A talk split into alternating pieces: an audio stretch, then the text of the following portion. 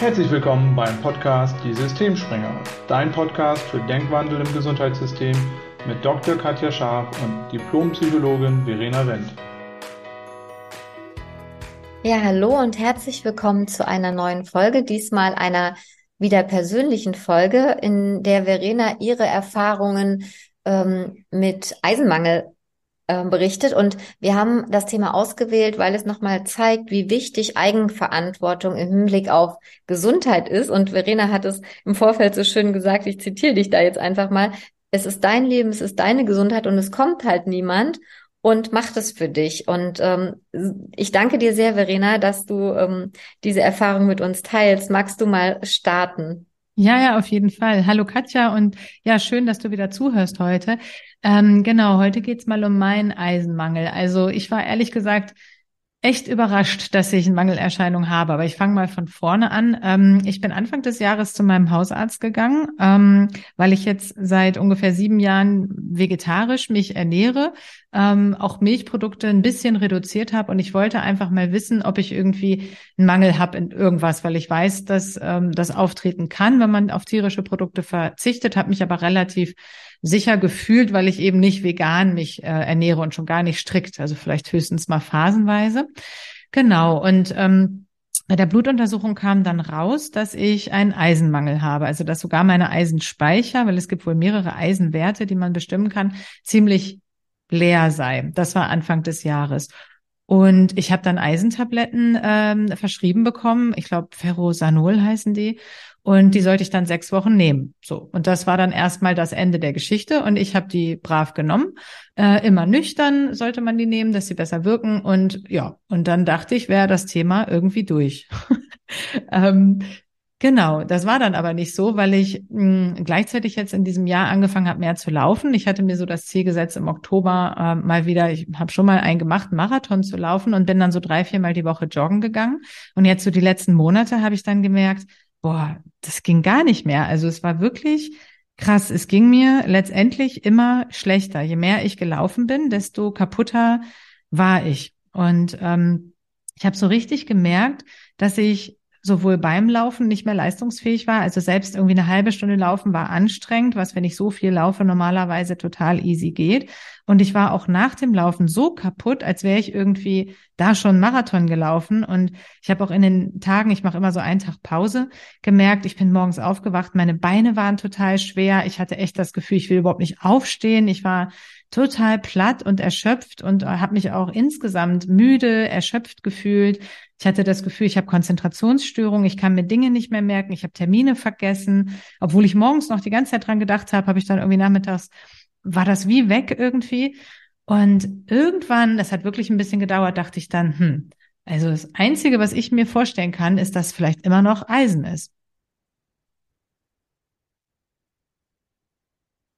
Ja, und dann habe ich halt irgendwie gedacht, hm, was mache ich jetzt? Und dann bin ich zum ähm, Arzt nochmal gegangen und habe halt gesagt, okay, ähm, ich glaube, es könnte sein, dass ich immer noch Eisenmangel habe, weil die ganzen Symptome, ich habe dann irgendwann natürlich auch mal gegoogelt, was macht Eisenmangel, wie geht's einem mit Eisenmangel und habe gemerkt, ja, das, das trifft eigentlich eins zu eins auf mich zu. Und dann war ich wieder beim Arzt, der hat wieder Blut abgenommen ja, und dann kam raus, ich habe immer noch absolut leere Eisenspeicher, aber es kam auch raus, dass bei der ersten Untersuchung Anfang des Jahres ähm, sich im Nachhinein wohl erst herausgestellt hat, weil der Wert irgendwie später erst bestimmt wird, dass ich auch einen Vitamin B12-Mangel habe.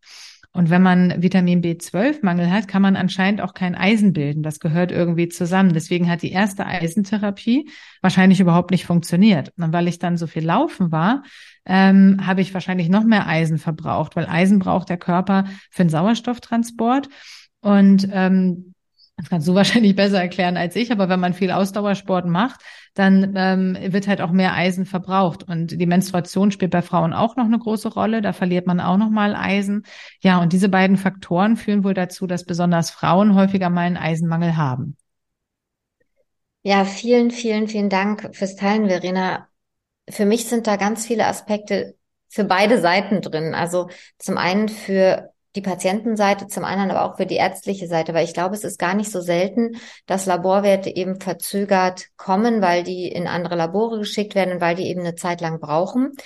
Und wenn du natürlich eine Diagnose gestellt hast, in deinem Fall Eisenmangel und die behandelst, dann gehen solche Befunde vielleicht auch mal unter. Das sollte nicht passieren. Nur wenn man sich vorstellt, was in so einer Praxis los ist, kann man sich vorstellen, dass das durchaus auch vorkommen kann.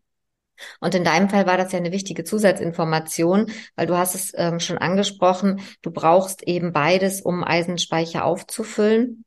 Das heißt, ähm, so die Erkenntnis für Ärzte und Therapeuten eben da auch wirklich ähm, wachsam zu sein, auf die Befunde zu achten und für die Patienten auf der anderen Seite eben zu schauen, die Ärzte sind halt auch keine, keine Götter. Das heißt, wenn Symptome noch nicht verschwinden, einfach auch von sich aus nochmal dran zu bleiben und nicht die Verantwortung an den Arzt abzugeben und zu sagen, naja, ich war ja da, ich soll das ja jetzt machen, wenn es nicht besser wird, äh, wird der sich schon kümmern, sondern einfach dran zu bleiben und zu sagen, okay, wenn etwas sich nicht verändert, wenn was nicht besser wird, einfach nochmal hinzugehen und eben auch, das ist das, was wir eingangs gesagt haben, die Verantwortung für die eigene Gesundheit ähm, zu übernehmen. Und was du auch gesagt hast, das fand ich ganz spannend, Verena. Es waren ja unterschiedliche Symptome.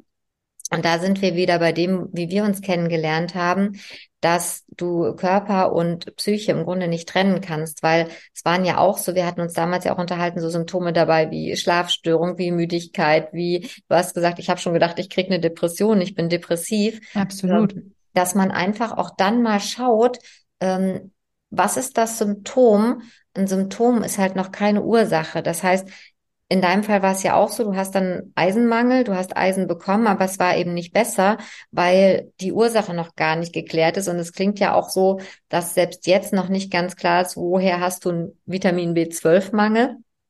Und Absolut. Das ist, glaube ich, was, was gar nicht so selten ist, ne? dass, dass du ähm, im Grunde dann immer so die Löcher, die entstehen, auffüllst. Aber wenn irgendwie so ein Fass ohne Boden da ist und es immer wieder verloren geht, dann wirst du eben Phasen haben, wo die Symptome wieder auftreten.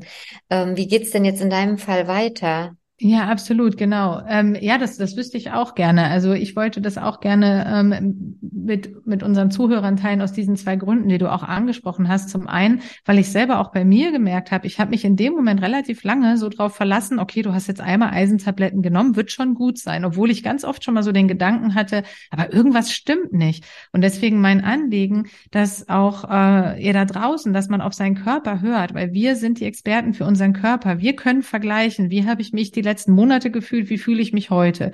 Fühle ich mich irgendwie anders als vorher? Das kann dir kein Arzt sagen, dass man wirklich auch diese Intuition nutzt. Und ich weiß, ich hatte die die ganzen Monate. Ich habe immer wieder gedacht, irgendwas stimmt nicht. Aber dann habe ich mir erzählt, okay, du bist vielleicht jetzt einfach ein bisschen zu schnell ins Training gestartet. Ich wusste aber, es war Quatsch, weil ich bin einfach nur eine halbe, dreiviertel Stunde dreimal die Woche laufen gegangen. Ich habe jetzt nicht irgendwas außergewöhnlich Krasses gemacht. Das machte eigentlich gar keinen Sinn, was ich mir da erzählt habe. Und ich glaube, ähm, das ist halt ein wichtiger Punkt. Also der Arzt, klar, der guckt erstmal, weil er so ausgebildet wird, das Symptom an und guckt dann, was ist das Medikament, was kann helfen. Das mag auch in vielerlei Fällen, mag das auch schon äh, funktionieren oder sinnvoll sein, aber in manchen Fällen eben nicht. Und bei mir zum Beispiel mit dem Eisenmangel ähm, ist es ja irgendwie noch nicht gelöst damit, weil selbst wenn ich jetzt weiß, okay, es hat das erste Mal nicht funktioniert und ich weiß auch warum, ähm, dann kann ich es jetzt wieder nehmen, aber ich weiß eben noch nicht, wie geht's jetzt weiter. Und das ist der zweite Aspekt, warum es mir wichtig ist, das zu teilen, weil ähm, weil wir da oft irgendwie zu kurz denken in der Art, wie wir mit Krankheiten umgehen. Und ähm, weil es ja letztendlich, wie du schon gesagt hast, immer die Frage ist, was ist jetzt die Ursache für den Eisenmangel, für den Vitamin B12-Mangel? Weil ich als Patient, ich weiß jetzt nicht, was soll ich denn jetzt anders machen? Das ist ja schön, dass ich jetzt mein Eisen auffülle mit diesen Tabletten und mit den Spritzen, die ich bekommen habe, das Vitamin B12. So, dann bin ich vielleicht für den Moment wieder versorgt. Dieses Mal werde ich auch darauf bestehen, dass es nachkontrolliert wird, weil das habe ich auch nicht verstanden, warum man nicht sagt, okay, man guckt dann aber auch nochmal, ob es jetzt aufgefüllt ist am Ende. Ähm, mir wurde gesagt, das wäre, müsste man nicht machen. Ähm, dann hätte ich ja auch schon viel früher mitgekriegt, dass es das erste Mal nicht funktioniert hat. Dieses Mal habe ich gesagt, ich möchte das gerne nachkontrolliert haben, auch wenn ich selber zahlen muss. Da wieder bei der Eigenverantwortung mitdenken und auch sich trauen, dann mal zu sagen, ich hätte das aber gerne, weil ich möchte für mich die Sicherheit haben, dass meine Eisenspeicher wieder voll sind, bevor ich ins Marathontraining starte, weil ich jetzt einmal die Erfahrung gemacht habe, was das für Auswirkungen haben kann, wenn ich äh, diese Mangelerscheinung habe. Und das war echt nicht angenehm. Genau. Und Ja, zum anderen eben jetzt immer noch die Frage, was soll ich jetzt machen? Und tatsächlich, Katja, ich weiß es nicht, weil meine Ernährung ist ist, ist meiner Meinung nach nicht schlecht. Ich ernähre mich von viel Obst und Gemüse. Ich esse Fisch ab und zu. Ich esse Käse. Ich esse andere Milchprodukte. Ähm, ich weiß nicht, wo dieser Vitamin B12-Mangel insbesondere herkommt. Eisenmangel, soweit ich das jetzt verstanden habe, haben sehr viele Frauen, die Sport machen. Also das passiert wohl relativ häufig. Aber auch da weiß ich nicht, kann ich denn jetzt meine Ernährung so anpassen? Kann ich ausreichend Linsen und Kichererbsen essen, dass ich meinen eigenen Eisenbedarf, auch wenn ich gerne viel Sport treibe, decken kann? Oder sollte ich jetzt dauerhaft ein Eisenpräparat nehmen? Weil ich auch gelesen habe, Eisen ist nicht unbedenklich, wenn man es überdosiert. Also an dem Punkt bin ich jetzt erstmal auf mich alleine gestellt. Ja, und das ist ein, ein ganz wichtiger Punkt, den du ansprichst, Verena. Und ähm, ich bin jetzt auch kein Experte für Eisenmangel und Vitamin B12. In meinem Verständnis ist es aber schon so, dass wenn ich substituiere, dass ich dann auch kontrolliere, ist die Therapie erfolgreich. Und interessant ist, und da stoßen wir tatsächlich an die Grenzen unseres Gesundheitssystems. Ähm, du hast es gerade angesprochen, ne? Ähm, ich will die Kontrolle, du forderst sie jetzt aktiv ein, also 100 Prozent Eigenverantwortung, auch wenn du sie selber zahlen musst. Und das ist tatsächlich, äh, glaube ich, sind Grenzen, die auftauchen, dass bestimmte Sachen nicht finanziert werden, obwohl sie Sinn machen würden, dass viel Diagnostik gemacht wird, die vielleicht weniger Sinn macht. Und auch da würde ich jeden einladen, du hast es gesagt, auch seine Intuition zu hören, wenn man selber weiß am besten, geht es mir gut, habe ich irgendwelche Symptome und sich dann auch nicht abwimmeln zu lassen. Da sind wir bei einem Schlüssel, den wir in der letzten Folge gesagt haben, der Arzt weiß es nicht besser der hat für bestimmte Sachen besseres Wissen, sondern dann dran zu bleiben und zu sagen, na ja, und wenn es eben keine Leistung ist, die erstattet wird, dann zahle ich die auch selber, auch wenn man sich vielleicht darüber ärgert, weil man denkt, man zahlt Krankenkassenbeitrag, dass man wirklich die Verantwortung übernimmt, weil es ist unsere Gesundheit, es ist unsere Verantwortung, uns zu kümmern. Und deshalb danke, dass du das geteilt hast. Das ist ein ganz wichtiges Anliegen. Und zurückzukommen, ähm, es ist bisher eine Symptombehandlung und die Ursache ist noch nicht klar. Und ich habe zum Beispiel auch gedacht, es gibt zum Beispiel auch Darmerkrankungen, wo vielleicht ähm, bestimmte Nährstoffe nicht so gut aufgenommen werden, weil wenn man zu wenig hat, gibt es immer zwei Ursachen, entweder zu geringe Aufnahmen oder irgendwie Verlust an einer Stelle. Und ähm, da wäre mein Appell oder mein, meine Empfehlung, wirklich dranbleiben, bis Sachen ausgeschlossen sind. Es ist manchmal so bei bestimmten Erkrankungen, dass man einfach keine Ursache findet. Das kenne ich selber aus der Klinik auch. Und wenn das so ist, dann kann man sich immer noch entscheiden zu sagen, okay, dann wird in regelmäßigen Abständen eben substituiert. Nur jetzt dran zu bleiben, und das ist vielleicht für jeden, der zuhört, einfach auch eine ganz, ganz wichtige Information. Wenn man das Gefühl hat, es stimmt noch nicht, dann auch dran zu bleiben. Ja, genau. Und deswegen ist uns diese Folge so wichtig, sowohl für die Ärzte da draußen, ähm, einfach mal zu gucken, wenn das, also dass quasi nicht nur das Symptom behandelt wird, sondern dass man auch guckt, was steckt eigentlich dahinter. Und wenn ich es selber nicht weiß, ist ja nicht schlimm, aber dann kann ich sagen, okay, lieber Patient, ähm, ich weiß es nicht, aber es könnte auch dein Darm sein. Such doch nochmal einen Spezialisten für Darmgesundheit auf. Ich wüsste jetzt auch nicht, zu wem ich da gehe, aber es gibt bestimmt einen Arzt, der sich darauf spezialisiert oder ein, Ernährungsmediziner vielleicht oder ein Ernährungsberater, der vielleicht noch mehr Ahnung hat, warum bestimmte Nährstoffe im Darm nicht aufgenommen werden. Aber dass man im Endeffekt weiterdenkt, bis man rausgefunden hat, woran liegt's denn? Weil nur das Symptom behandeln macht ja letztlich keinen Sinn. Es muss ja irgendwo herkommen. Es sagt uns ja einfach nur, dass im System irgendwas aus dem Gleichgewicht geraten ist. Und die Frage ist ja, warum? Und für die Patienten, wie du schon gesagt hast, zum Abschluss nochmal wirklich der Appell, die Eigenverantwortung zu übernehmen und ähm, mit dem Geld, ich sehe das mittlerweile ehrlich gesagt so, vielleicht auch, weil ich lange in den USA gelebt habe. Wir leben schon in einem Land, was wirklich wahnsinnig viel Kosten deckt in unserem Gesundheitssystem. Und du hast auch schon gesagt, manches macht vielleicht auch nicht viel Sinn, das steht wieder auf einem anderen Blatt.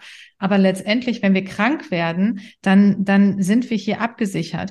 Ähm, unser Gesundheitssystem äh, könnte vielleicht noch mehr für Prävention auch zahlen. Das wäre perspektivisch tatsächlich meiner Meinung nach absolut sinnvoll und günstig, weil damit könnte man hinten raus wieder Gelder einsparen. Solange dieser Wechsel, und ich meine, ich ich hoffe, ich glaube, ich glaube daran, dass das irgendwann so sein wird, ähm, aber noch nicht vollzogen ist, bin ich auf jeden Fall bereit, die Verantwortung selbst zu übernehmen und auch in meine Gesundheit zu investieren und dann eben auch mal für eine Blutuntersuchung selber Geld zu zahlen, weil ich vielleicht eben keine Symptome habe und es nicht abgerechnet werden kann.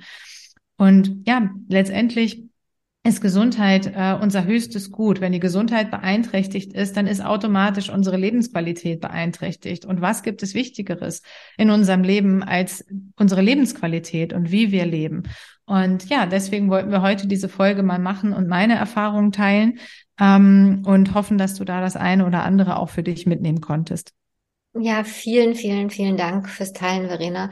Und was wir damit nicht meinen, ist, dass man jetzt äh, Zweit-, Dritt-, Viert-Meinungen einholt. Und äh, man kann dann auch immer auf der anderen Seite vom Pferd fallen. Aber ähm, tatsächlich, so wie du gesagt hast, es ist eben oft so, dass dass man dann doch so ein bisschen alleine da steht. Du hast es angesprochen, du hast ja jetzt unterschiedliche Möglichkeiten und da einfach zu überlegen, was macht denn jetzt Sinn? Ja, also eine Ernährungsberatung natürlich nochmal zu gucken, kannst du es über die Ernährung machen? Nur das nützt eben nichts, wenn du auf der anderen Seite vielleicht Verluste hast.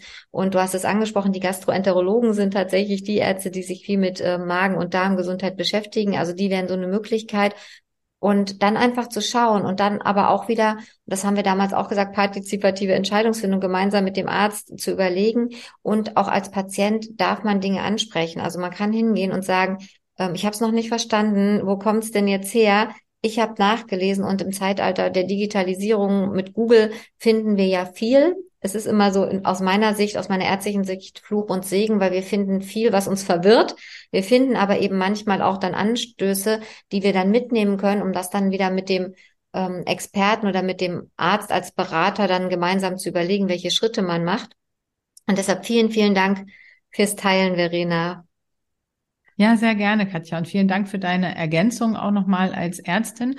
Und ja, ich werde das auf jeden Fall machen. Ich werde da am Ball bleiben, weil ich auch wissen möchte, ähm, was ich in Zukunft jetzt anders machen kann. Und wenn eben auf der Ebene des Darms irgendwas nicht in Ordnung ist, möchte ich auch rausfinden, was das ist. Vielleicht kann ich da ja auch entweder mit Ernährung oder mit irgendwas anderem nochmal gegenwirken, weil ich ja auch weiß, wie wichtig der Darm auch für unser Immunsystem und somit auch für unsere Gesundheit als Ganzes ist. Von daher ist es ja vielleicht wieder für irgendwas gut, dass ich jetzt diesen Eisenmangel entwickelt habe, dass ich dadurch wieder auf irgendwas anderes gestoßen werde, ne? Und das eben nochmal äh, abklären lassen kann. Ja, danke für die Ergänzung. Und ähm, wenn du mit uns zusammenarbeiten möchtest, wenn du vielleicht selber Erfahrungen gemacht hast, äh, die dazu passen, dann melde dich gern bei uns. Wir freuen uns über Podcast-Interviewgäste. Wir freuen uns aber auch, wenn du uns folgst. Wir sind ähm, auf Social Media, Facebook, Instagram und LinkedIn unter Mind for Health zu finden.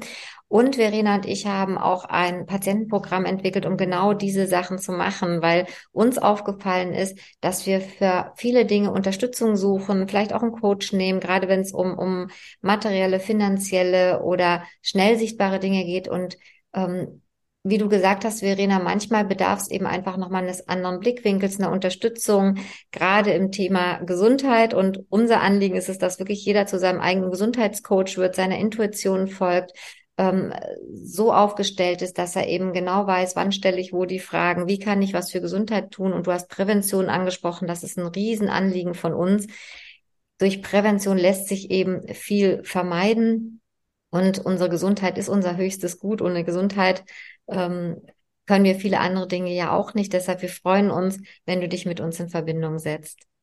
Ja, ganz genau. Da kann ich nur zustimmen. Und was du auch lernst ähm, in unseren Programmen ist, und das ist ganz wichtig, so wo du dir selber einfach im Weg stehst, weil letztendlich ähm, ne, wenn du dich nicht traust, zum Beispiel bei Ärzten nachzufragen oder wenn du nicht äh, dich, wenn du dich nicht ausreichend um deine Gesundheit kümmerst und du weißt das, also du gehst nicht so oft vielleicht Sport machen, wie du möchtest, oder du hast mit der Ernährung irgendwie Schwierigkeiten, du wiegst zu viel oder zu wenig und du weißt, du würdest das gerne ändern und kommst immer wieder an Grenzen, dann geht's meistens um eine Ebene, die dahinter liegt und die gucken wir uns mit an in unserem Programm, weil es geht oft dann auch um deine Denkmuster und die zu verändern ist ein ganz wichtiger Schritt, um auch auf der sichtbaren sichtbaren, messbaren Ebene Dinge zu verändern. Und wenn du dabei gerne ein bisschen Unterstützung haben möchtest, melde dich bei uns.